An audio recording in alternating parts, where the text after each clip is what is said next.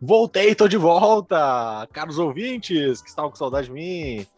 Tá, voltei aqui, ó. Sabe, gente, que é, é o ruim de não participar aqui do, das gravações é que realmente fiquei, fiquei com saudade, cara. Ah, deu na, na, última gravação que não estava, eu fiquei assim depois, nossa, que triste não participar, né? E depois começou a gerar boatos, comecei a ouvir, pô, será que o Emanuel, o que aconteceu que ele não tá vindo? E daí o pessoal já começou a mandar a teoria da conspiração e eu fiquei pensando, pô, será que tá rolando um golpe aí? Será que tá, tá tomando forma num, num golpe? Mas eu voltei e voltei antes de qualquer coisa, né, para evitar. E parabéns aí, pessoal, ó, episódio excelente, assim, agora eu tava ouvindo ele e falei assim, poxa, eu acho que eu nem faço falta mesmo. Mas voltei, voltei antes que o pessoal se acostume sem mim. Oi, pessoal, como é que estão? Bem-vindo de volta, Emma. Tudo certo por aqui. Então, um oi para a galera que nos acompanha, né? E por mais que vocês vão escutar esse áudio depois, queria desejar um feliz Dia da Mulher, né? Tanto para mim pra, quanto nossas mulheres que escutam, né? Vamos continuar aí ocupando esses espaços. Fala, galera. Oi, Má.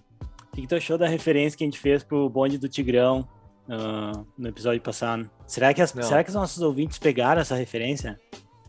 Não, assim, ó, foi altíssimo nível. Não, e tudo martelo, cara, martelão, cara, que isso, hein? Pô, e tudo é, e tudo é no, no improviso aqui, né? Então, vamos ver, vamos ver, vamos ver se o pessoal conseguiu notar essa, essa referência e surge nas redes sociais. Eles podem compartilhar uma fotinha do Biomecast com a música, né? Boa, imagina todo mundo no martela, martelo, martelão, Biomecast na veia. Que loucura. Gente, bem-vindos a mais um episódio também quero aproveitar, né, né, que a gente está gravando esse episódio no Dia Internacional da Mulher e ao longo dessa desse mês aí de março, que para quem está nos ouvindo em 2045, né, uh, a gente vai ter mais novidades aqui no Biomecast valorizando um pouco disso. Mas a gente trouxe uma curiosidade hoje que de certa forma, né, Milena, tem a ver com a com esse assunto, né? Qual que é a curiosidade é, da, desse episódio?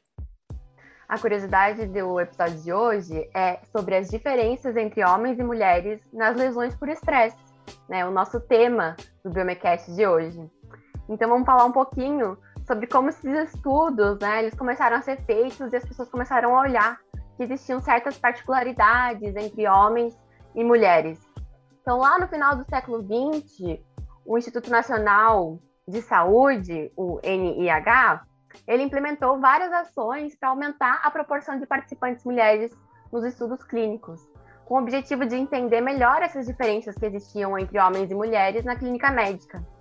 E mais recente também, esse mesmo instituto ele tem focado nessas diferenças entre os sexos nos estudos pré-clínicos, incluindo células e animais. Então, quando a gente olha a medicina do esporte, nós notamos que os dados de lesão entre homens e mulheres na sua maioria referem à população pediátrica. E diferentes estudos eles têm tomado um conjunto que sugerem que mulheres, incluindo também adolescentes, são mais suscetíveis a lesões por overuse, né, que são as lesões por uso excessivo, do que homens. Por exemplo, mulheres tendem a ter três vezes mais chance de desenvolver dor femoropatelar. É, é muito interessante porque a gente já sabe há um tempo já o Colégio Americano de Medicina do Esporte, né, ou o American College of Sports Medicine, desde 1992 aí ele já estabeleceu o termo que a gente conhece hoje como tríade da mulher atleta. O que, que diz essa tríade? Né? Ela tenta descrever aí uma interrelação patológica das desordens alimentares, a menorreia e a baixa densidade mineral óssea, né? A famosa osteoporose, que quando estão presentes simultaneamente, definem aí essa tríade da mulher atleta. Só como curiosidade, quando a gente pega aí as mulheres atletas de endurance, por exemplo, 45% delas uh, chega a ter a saúde óssea debilitada e 25% podem apresentar os três componentes desta tríade. Já em mulheres adolescentes, a gente tem que 11% uh, dessas mulheres adolescentes, elas têm lesões ósseas, que são por estresse normalmente, uh, que estão secundárias a essa presença da tríade, e esse resultado ele acaba sendo bem preocupante, né, para quem, principalmente para quem estuda uh, a tríade da mulher atleta, porque 90% do pico de massa óssea é acumulado até a adolescência. Então, quando uma adolescente típica ganha aproximadamente 2% de massa óssea por ano, uma adolescente amenorreica, ela perde 2% por ano. Então tem que sempre ficar ligado aí uh, nessas relações. E a manifestação mais comum que a gente tem da tríade da mulher atleta é também conhecido como uma fratura por estresse, que a gente vai comentar bastante hoje, e que pode atingir quase 10% das mulheres, uh, comparado a cerca de 6% nos homens. Nossa, mas vocês estão muito informados, hein? Muito bom. Na verdade, isso aqui daria já. Isso aqui só já daria o episódio do BMBcast, né? E considerando essa tríade, né? Que, a, que é da, da mulher atleta, e também o contexto de, da, dessa época que a gente está gravando aqui o, o, episódio, não só por nós estarmos gravando na, no mês, né? Dedicado aí a homenagens a mulheres, mas também por, por tudo que acontece fora desses meses também, né? é importante a gente identificar alguns uh, fatores de, de risco para desenvolver essa condição, que é uma condição patológica, né? E que elas não necessariamente são relacionadas à fisiologia, né? Então, por exemplo, existem pelo menos cinco fatores elencados que aumentam o risco da tríade da mulher atleta. Um deles é a, o envolvimento com esportes no qual o julgamento né, do desempenho é subjetivo, né, como a dança, a patinação, saltos ornamentais, né? Esportes de endurance em que ba um, uma baixa massa corporal é um fator de, de desempenho que, influ que influencia no desempenho. Né? Então, tentar ser o mais magra possível, e mais magra que as outras. Também uh, esportes que utilizam roupas uh, colantes ou aderentes ao corpo na competição, como vôlei, natação, salto ornamental, entre outros aí, né, que a gente conhece. Inclusive, na última Olimpíada teve uma discussão sobre isso, né, eu não lembro agora qual era a federação de handebol, acho que era que não queria deixar as atletas jogarem com uma roupa diferente do que elas queriam. Esportes que utilizam também as, a categorização por peso corporal para participação, né, como as artes marciais, levantamento de peso, né? E por fim, esportes que enfatizam uma aparência corporal pré-púbere para um desempenho de sucesso. Ou seja, aqueles esportes em que quanto mais jovem, né, parecer a mulher, parece que mais valorizada é a apresentação. A gente vê muito isso na patinação artística, na ginástica e nos saltos ornamentais. Então essa curiosidade é uma curiosidade reflexiva também, né, Emma? É, porra, que aula, né?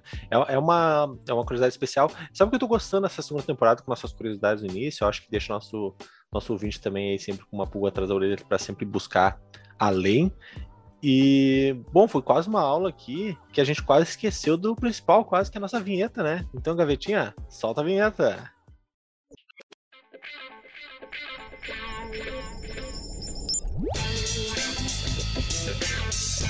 Got the great pleasure of introducing uh, Felipe Hoppes. Hoje o professor Manuel está aqui comigo. Parabenizei ontem, mas ele está é. com uma ressaca, acho.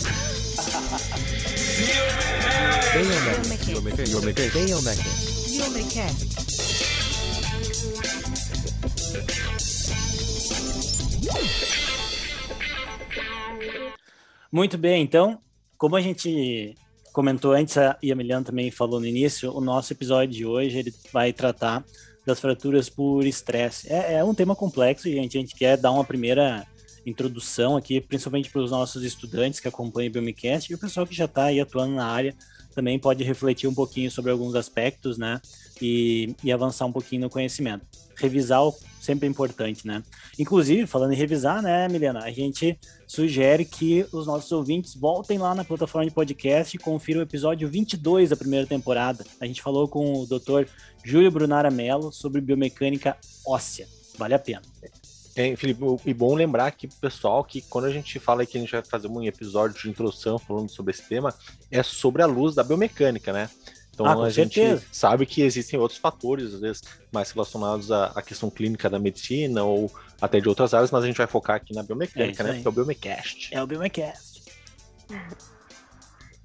Bom, então, né, sobre a luz da biomecânica, vamos falar um pouquinho dessas lesões, né, do sistema musculoesquelético é, e nesse caso, essas lesões elas podem ser causadas tanto pela aplicação de altas magnitudes de carga, né, que daí vai ser uma fratura traumática, ou também pela aplicação repetida né, de cargas de baixa magnitude, só que durante um certo período de tempo.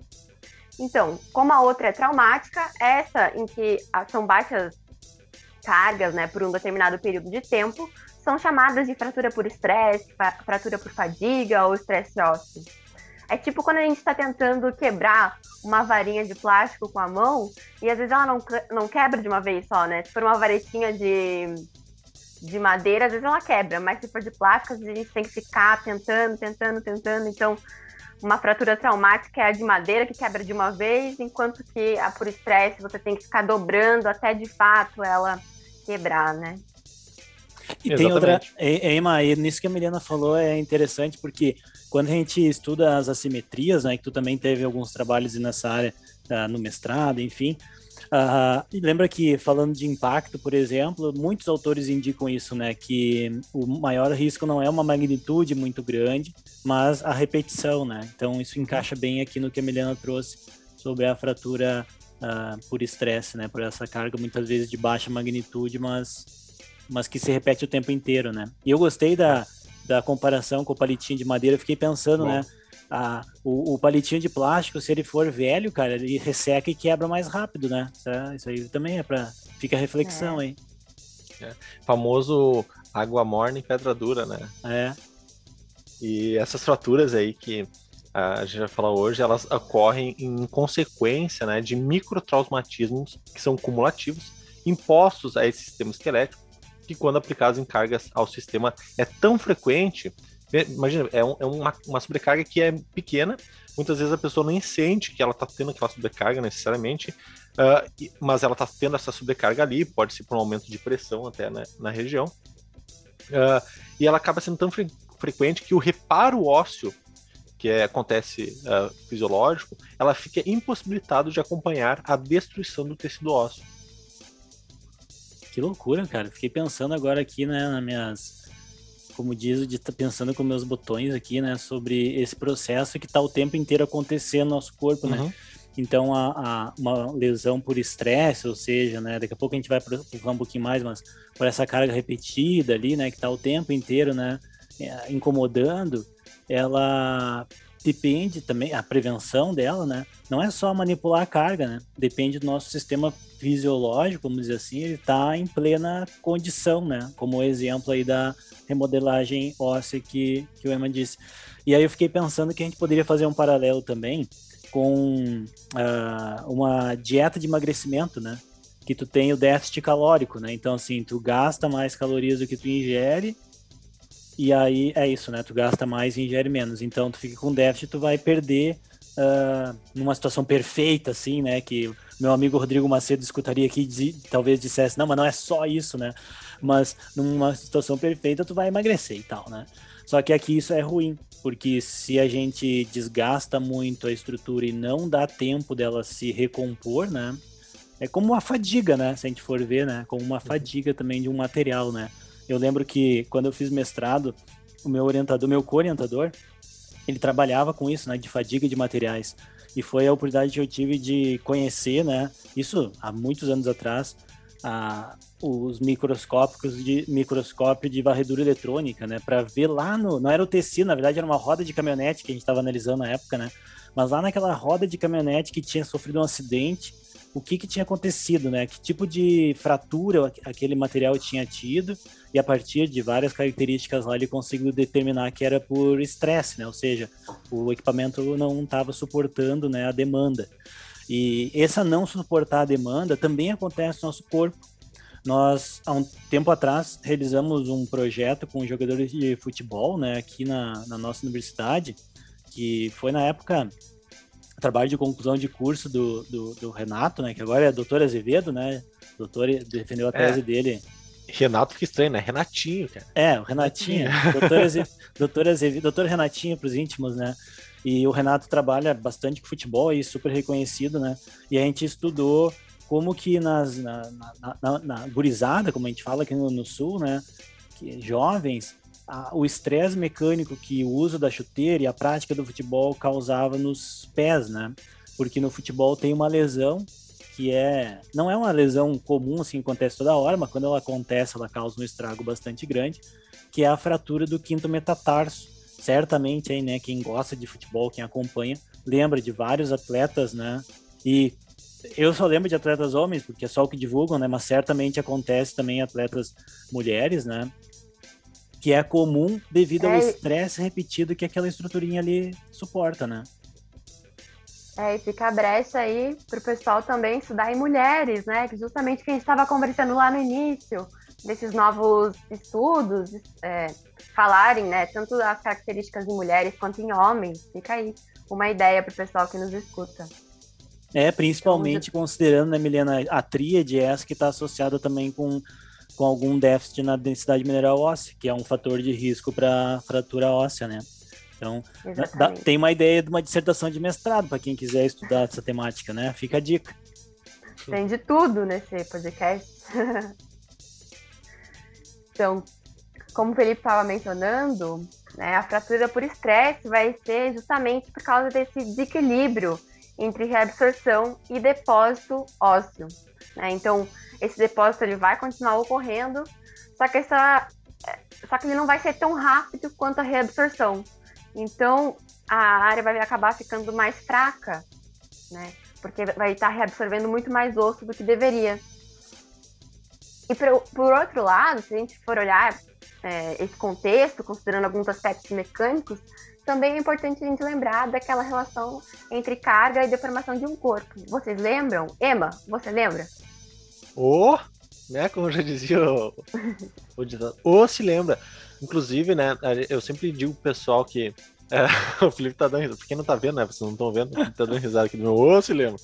É, porque, assim, ó, tem uma coisa que a ge- eu sempre dou dica pro pessoal assim: ah, no momento que tu vai fazer o mestrado ou fazer o doutorado, sempre tenta aprender alguma coisa nova nesse período, né? É uma coisa que a gente aprende, inclusive, com o Felipe. Pô, o que que tu vai aprender de novo, né? Sempre tenta buscar se desafiar. E meu doutorado, poxa, tem uma coisa que eu tive que estudar e aprender a fundo foi a relação e a famosa carga de formação.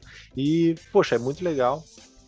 Meus alunos não gostam tanto que nem eu. É, mas sabe por que, sabe por que, que eu ri? Porque a gente sempre te pega nessas. Né, né, nessas Como diz, né, no, no contrapé, né?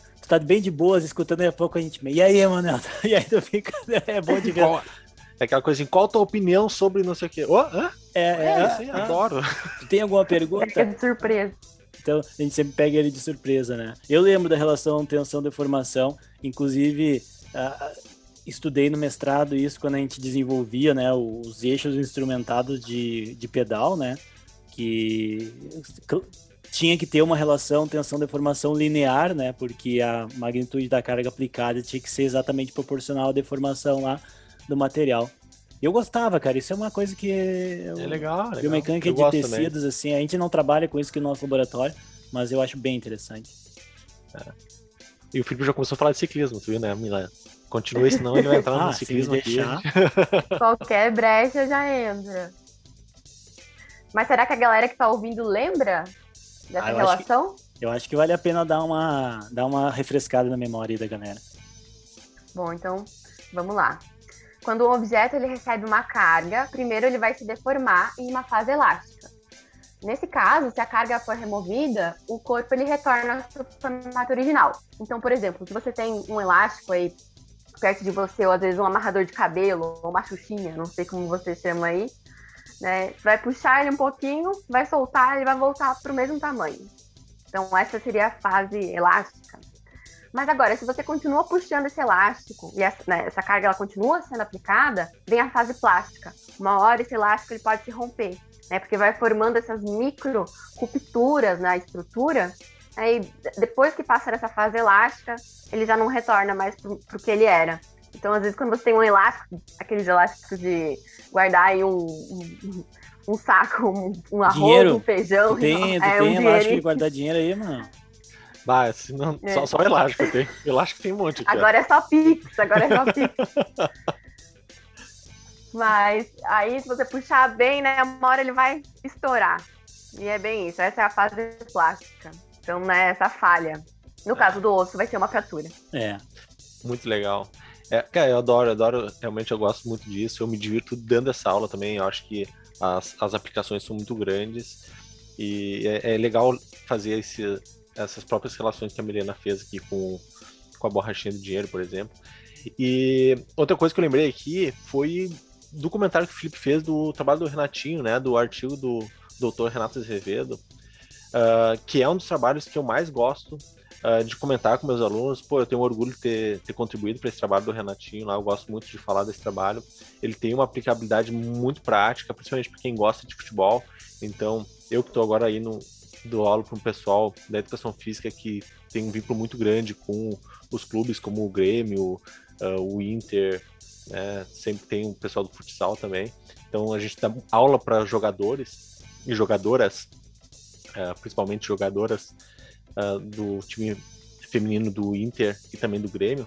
Então é muito legal comentar sobre esse trabalho.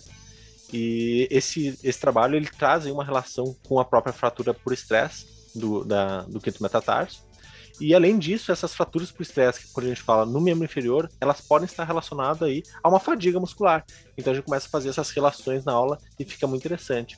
E quando a gente está relacionado à fadiga muscular, isso reduz uma absorção dos choques e causa uma redistribuição das forças para pontos focais, né? Pontos específicos no osso, que é mais ou menos o que acontece ou aconteceria ali na região do quinto metatarso. Uh, e essa é uma hipótese que a gente levantou no artigo do Renato. A gente trouxe a importância do trabalho da musculatura dos músculos intrínsecos do pé, que pouca gente presta atenção nisso. E, bom, enfim, são dois trabalhos, na verdade, que saíram. Teve um de 2017, na Physical Therapy Sports, eu contribuí, e depois o, o, o Renatinho aí uh, continuou o trabalho lá no grupo e daí publicaram um outro artigo em 2020 na revista Injury. E, bom, eu vou fazer o seguinte, gente. Uh, normalmente a gente não faz isso, mas todas essas referências que a gente está falando hoje, eu vou deixar aqui no nosso no nossa sinopse, junto ali os links. Tu pode clicar e vai direto pro artigo, daí tu lê o artigo que tá bem interessante. Que é isso, cara, é muita organização, cara. Quando tu falou ali que tu tava dando aula pro, pro pessoal do futebol, eu pensei, pronto, uma aula de biomecânica, né? Ah, não, aula de biomecânica, ah, né? Tá, o cara joga muito, né? Eu achei Só que, que eu não posso ensinando. ensinar os outros a jogar isso. É, eu, eu, achei que tava ensinando eles a, a jogar o futebol, né? Porque, na real, né, Uh, se a gente puxar para o lado da educação física aqui, como eu dou aula de biomecânica para eles, né, é, eu falo que às vezes na escola, né, quando a gente vai usar o conhecimento para ensinar uma prática esportiva, vai muito além de tu saber a técnica adequada, o gesto, a amplitude de movimento, quais são os músculos, por que, que um aluno tem mais força que o outro, coisas que a gente vê na biomecânica e, e também na cinesiologia. Mas tem outros aspectos também aqui, que é aquela parte mais pesada da biomecânica que muitos alunos acabam, né? Uh, não digo sofrendo, mas eles não gostam tanto, né? Como entender um pouco sobre vetores, sobre operações vetoriais, está associado a entender um pouquinho também como que uh, acontece uma fratura por estresse. Porque a gente tem que lembrar que os nossos ossos, em geral, vamos pensar assim, gente, um osso longo, tá? Como um, húmero, um fêmur, uma tíbia, né? eles têm uma característica que a gente fala isso no episódio 22, lá que eu mencionei antes, né? Que é a anisotropia. Então, isso, a anisotropia quer dizer o quê? Quer dizer que dependendo o jeito como a carga é aplicada no osso, ele tem mais ou menos resistência. Então, por exemplo, um osso longo contra o fêmur, ele tem muita uh, resistência para compressão, tá? Mas se for uma força horizontal atuando sobre ele, com uma força de cisalhamento, não é que ele não seja resistente, ele é resistente, mas a resistência dele é menor. Tá?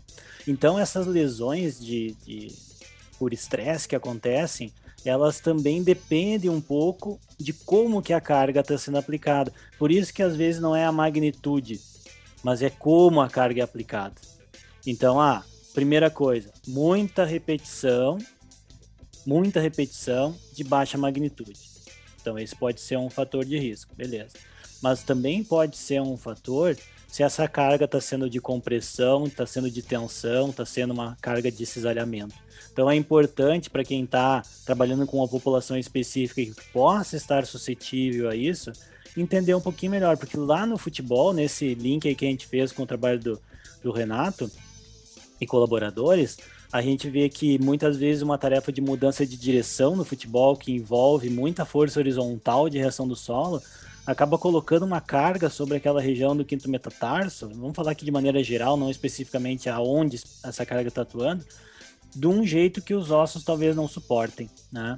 Então, tem um contexto aí que envolve, né, a, a indução de uma microlesão, que às vezes está acontecendo ali, né? Todo mundo lembra também, quer dizer, todo mundo não, né? Mas muita gente lembra quando o Anderson Silva, que era um lutador de, de MMA, acho que é, é, é MMA que chama, Emanuel, tu que é o cara dos esportes, é, né? É MMA, mas só de lembrar me dói já. Mixed Martial Arts, né? MMA. É MMA. Então o Anderson Silva ele teve uma fratura, né? Que quando a gente viu durante a luta, né? Uh, parece que foi, ah, foi por causa da magnitude do impacto e tal. Claro que a magnitude pode ter influenciado, mas pensa quantas vezes a tibia dele não sofreu aquele estresse ali repetidamente, né? Então isso acaba sendo um estopim aí, né, para que essa lesão aconteça. É, e aí essa microlesão por fadiga, ela tem um caráter muito específico, né, que são que é a própria carga cíclica, que deve ser reparada antes que o osso ele venha a falhar, né, resultando nessa fratura por estresse. Então é, é, de fato um ciclo, né? Você vai aplicando a carga, por mais que seja de baixa magnitude, ela se repete por muito tempo, e a tolerância do osso à lesão é função dessa carga e dos ciclos em que ela é aplicada, justamente. Então, é, também vale lembrar e ressaltar aqui que alguns atletas eles participam de uma mesma atividade, né? Como, por exemplo, do artigo né, da sobrecarga no quinto metatarso, que o Felipe comentou antes, né, eles sofrem uma fratura por estresse. Né? Então, tem alguns atletas que sofrem e outros não. E aí a gente tem que pensar em alguns outros fatores também, por exemplo, o alinhamento dos membros e diminuição das cargas incidentes nos tecidos moles, que eles podem ter algum papel na influência do risco de fratura. E também outra coisa, né? É, fraturas, no geral, elas envolvem diversos fatores de risco. Né? E esses fatores de risco eles vão ter pesos diferentes para cada atleta. Por isso que sempre quando vai falar de algum de algum, uh, algum alguma prevenção de lesão, né, algum protocolo de prevenção de lesão, ele acaba sendo bastante específico, né, para o que, que se propõe de fato, né? Porque são vários fatores que são interligados e que funcionam diferente para cada pessoa. Né? E por fim também tem o fator de sorte, né? Não, nunca, é o azar, né? Tem contar nele. É. é. o azar, né?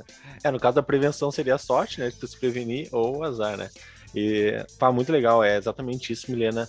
Uh, eu acho uh, que essa, essa, temática da. O pessoal chama de biomecânica da lesão, mas para nós é biomecânica, né? uh, ele fica muito interessante.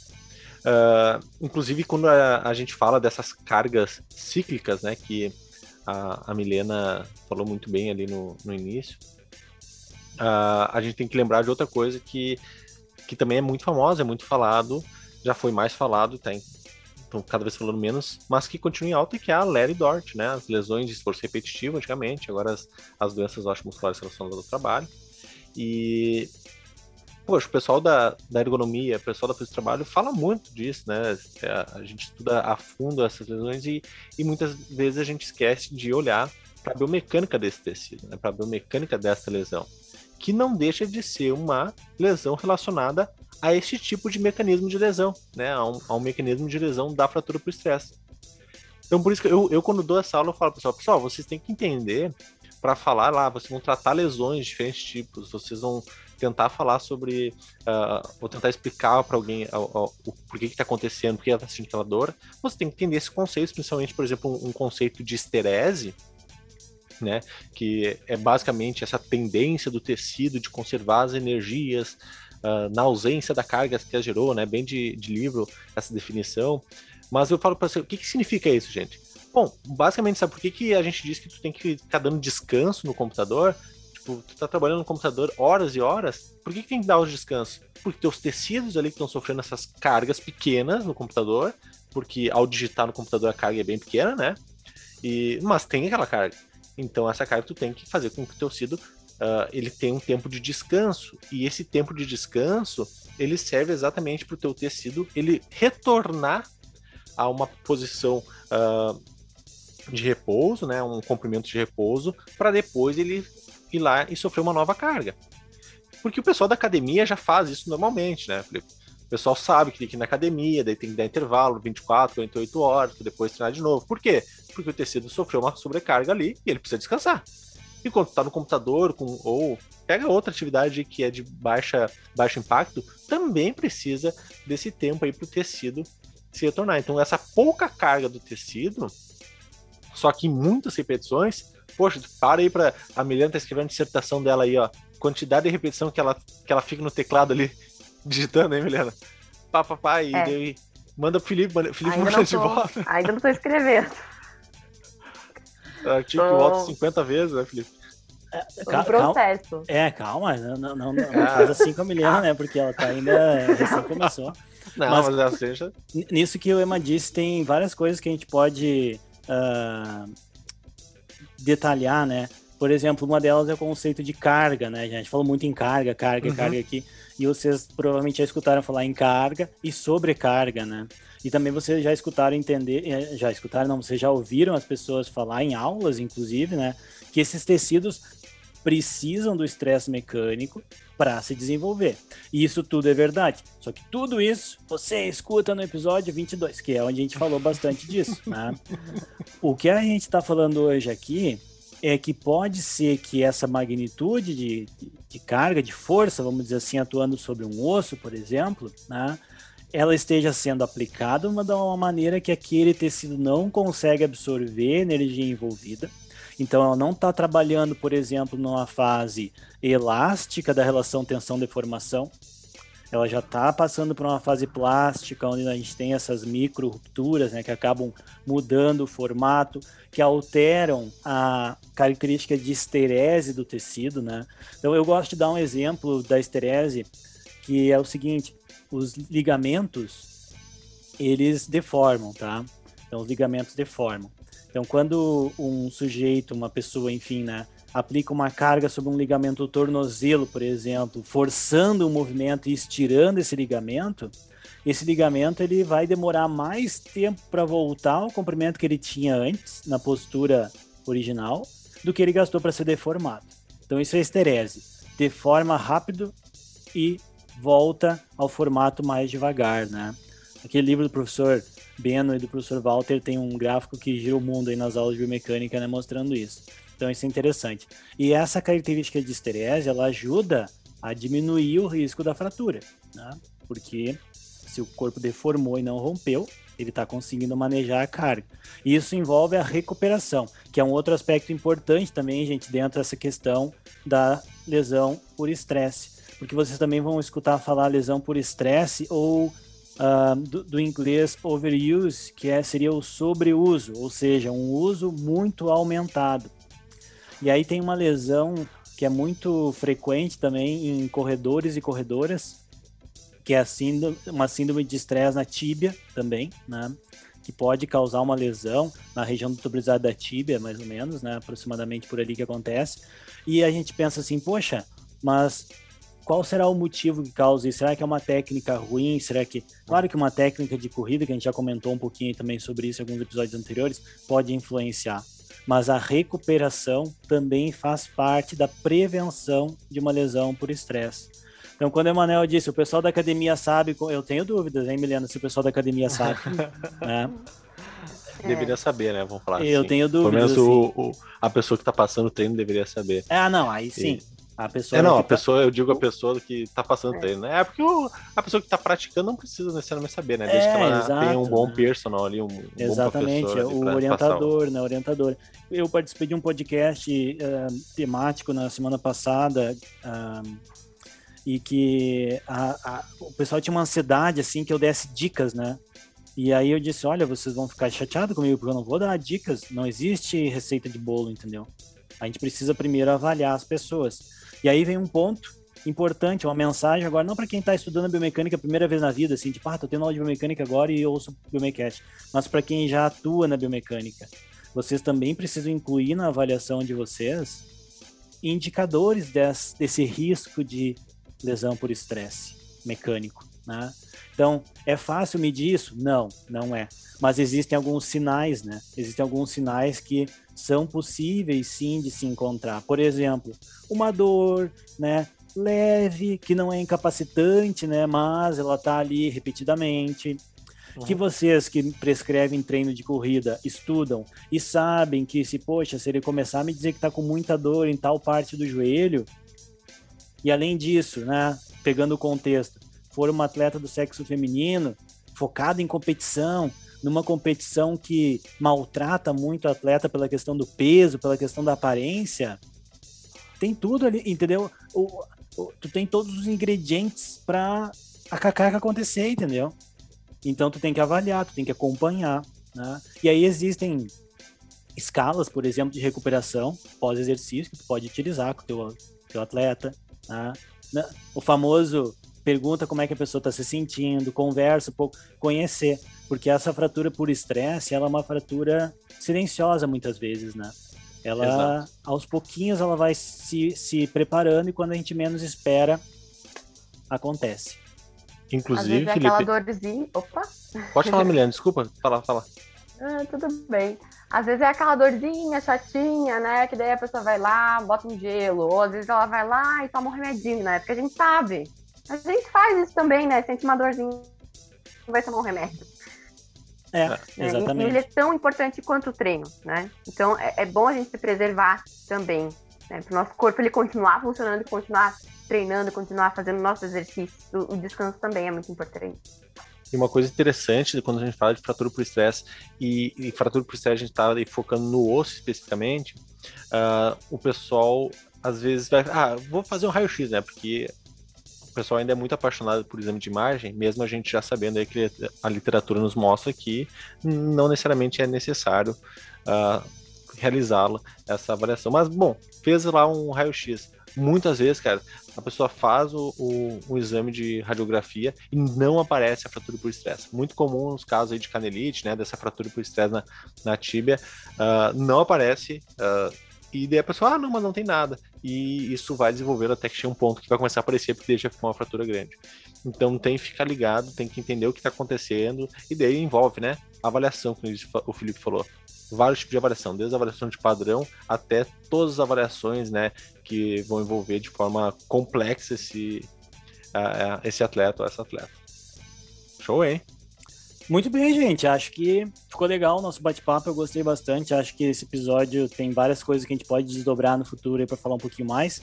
Espero que os nossos ouvintes tenham gostado, relembrado alguns conceitos, aprendidos outros e principalmente ficarem, tenham ficado curiosos, né? E de repente procurar alguma coisinha adicional aí para ler sobre isso. Uh, esse foi o episódio 50 do Biomecast. Um número marcante também, né? É. O Biomecast está. Como é que diz? Uh, quinquagenário? Acaba o episódio, o Felipe sempre nos bota numas frias. É. Fica pra próxima. A gente vai ficar, no início do próximo a gente vai, vai responder, mas eu acho que é isso aí, Felipe. Quinquagenário deve ser. Valeu, gente. Tem tudo pra ser. Valeu, gente. Obrigadão. Valeu, até.